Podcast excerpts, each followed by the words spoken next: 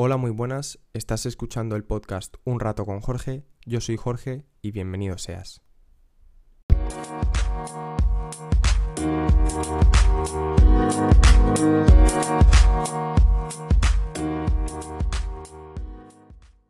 Bienvenido seas de nuevo al canal de podcast. Yo soy Jorge de un rato con Jorge, como ya he dicho en la introducción, y por fin libremente y después de mucho tiempo puedo decir que por fin he acabado exámenes. Ya he acabado los exámenes de la universidad, ya estoy completamente libre y puedo realizar otra vez el podcast de manera regular como lo solía hacer antes de, antes de los exámenes. Tenía muchas ganas, chicos, de volver a, aquí y de volver a hablarte justo a ti, porque creo que se vienen cosas muy interesantes y que estoy seguro que te van a encantar. Hoy en el episodio de hoy he pensado sobre una cosa muy, muy especial. Y es que estoy seguro de que a ti también te gusta saber qué es lo que va a deparar el futuro, las nuevas tecnologías, las nuevas facilidades, cómo se va a desarrollar la ciudad en la que tú vives o cómo se va a desarrollar la sociedad en general en un futuro. Y creo que el tema de hoy eh, va a ser completamente determinante en lo que tecnología, ingeniería, etcétera, incluso física, eh, se refiere.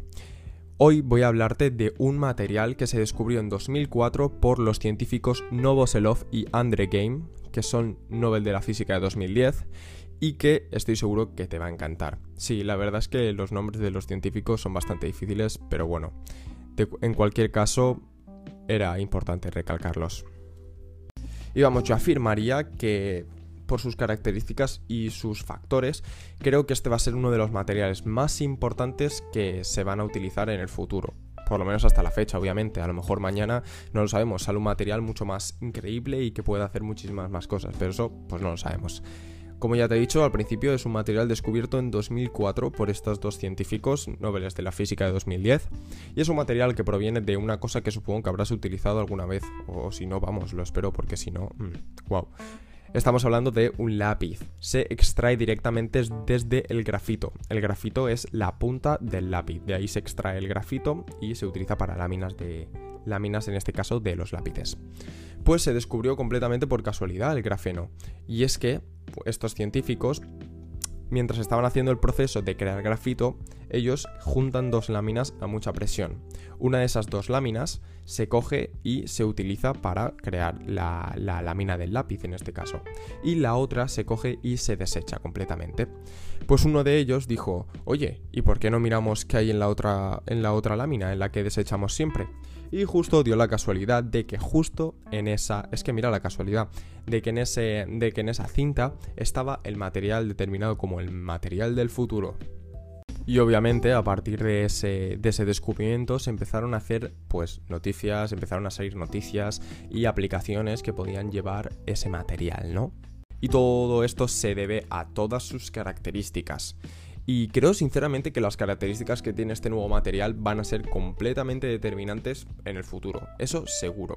Por una parte tenemos que es eh, totalmente flexible. Podemos moldearlo todo lo que quieras para crear pues, cualquier tipo de forma que queramos eh, implementar, ¿no? Por otra parte, también podemos decir que es 200 veces más duro que el diamante. Es decir, que si en la escala el más duro es el diamante, pues ahora, si se desarrolla de la manera correcta, obviamente todo esto son suposiciones, eh, estaríamos hablando de que el más duro ahora sería el grafeno. Además, es muy capaz o tiene una alta conductividad tanto térmica como eh, eléctrica. Es decir, que se podría utilizar en circuitos, procesadores, baterías, eh, yo que sé, vidros, teléfonos móviles, cualquier cosa. Bueno, además de ser el más duro, es el más resistente del planeta y es muy ligero y transparente. Es decir, con esto de la transparencia es muy guay porque podemos utilizarlo, por ejemplo, en una ventana y que la propia ventana sea táctil, que conduzca la electricidad, que no sé, cualquier cosa. Es que esto entra o abre un campo de posibilidades muy muy grande, ¿no? El grafeno, como ya he dicho, se va a utilizar principalmente en procesadores que eh, van a sustituir a los actuales de silicio y van a, van a, hacer que sean muchísimo más rápidos. Son pantallas flexibles y táctiles, nuevos tipos de baterías, cámaras, etcétera. Vamos, es que, o sea, aquí ya no hay ningún tipo de, de, barra de decir, vale, hasta aquí. No, es completamente increíble la cantidad de posibilidades que hay. Y por eso es que es tan interesante para la industria tecnológica y para los avances tecnológicos. Quién sabe si en algún futuro, como en el anterior episodio, que si no lo has escuchado, por favor, escúchalo, porque es muy bueno, estamos hablando de viajes espaciales. Quién sabe si Elon eh, decide eh, que sus nuevos cohetes sean de grafeno nunca se sabe, ¿no? Tan ligero, tan transparente, mm, puede, ser, puede ser algo bastante interesante, ¿no? Eh, además, es que no se queda solo en el campo de la tecnología, y es que supongo o se supone que se va a utilizar también en campos de la medicina, de, de la biotecnología, etc. De hecho, se dice que va a poder incluso ayudar a reparar tejidos dañados. O sea que parece que va a dar de hablar. Eh, además es que la Universidad de Manchester ha confirmado que el grafeno es capaz de autorrepararse, es decir, que en el campo de la biotecnología y la medicina puede ser determinante completamente. Una autorreparación de los tejidos, de, cómo puede funcionar.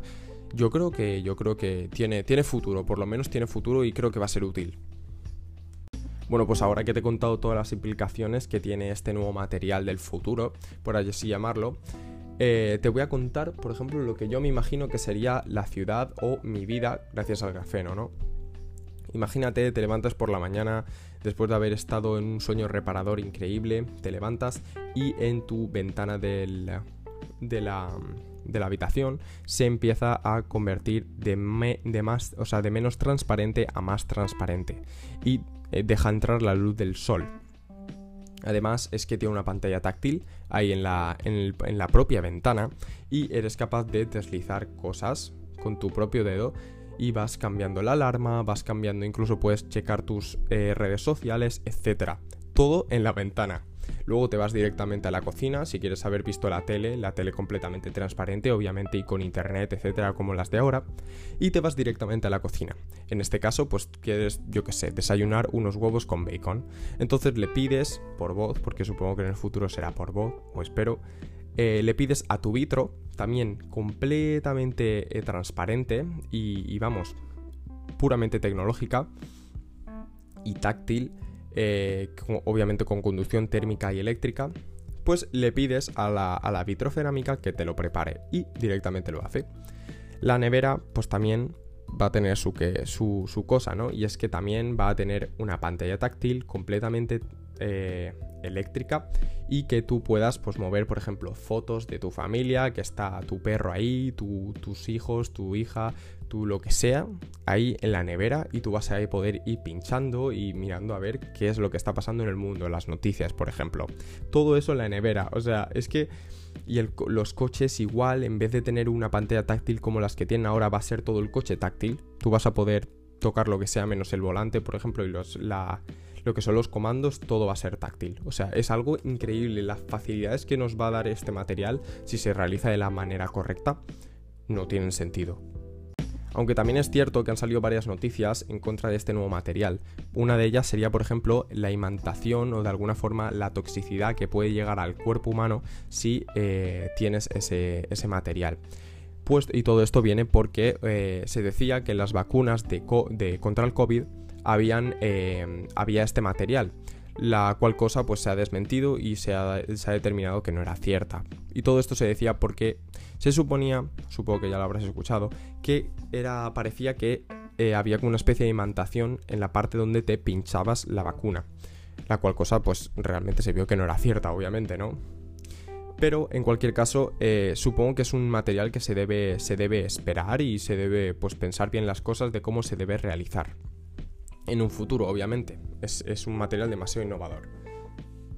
Bueno, pese a que tiene algunas cosas que pueden llegar a ser bastante negativas, si se realiza bien también hay otras noticias que declaran justamente lo contrario, ¿no?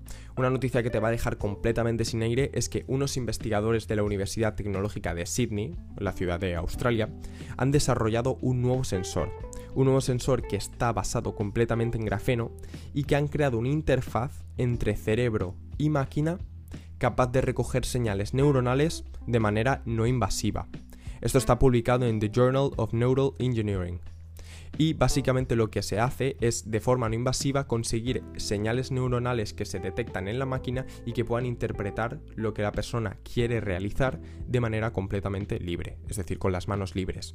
¿Esto puede llegar a estar ligado con el metaverso? Pues no lo sé, lo veremos en siguientes episodios, ¿no? Pero lo que sí que es cierto es que se va a poder utilizar en muchísimos campos, no solo estos, sino también campos de la medicina. Eh, porque creo que van a ser muy muy útiles en cuanto a en cuanto en cuanto a diagnóstico de problemas mentales, etcétera, y tratamientos. Creo que va a ser muy muy útil. Y lo que está claro es que la tecnología nos depara cosas increíbles, y si todo se desarrolla de la manera correcta y como debería de ser, posiblemente estemos delante de uno de los materiales o invenciones tecnológicas más importantes de todo el siglo. Yo soy Jorge, de un rato con Jorge, espero que tengas un día maravilloso y si te ha gustado el episodio, por favor compártelo y dale a seguir, que no cuesta nada, es completamente gratis. Nos vemos en el siguiente y venga, chao chao.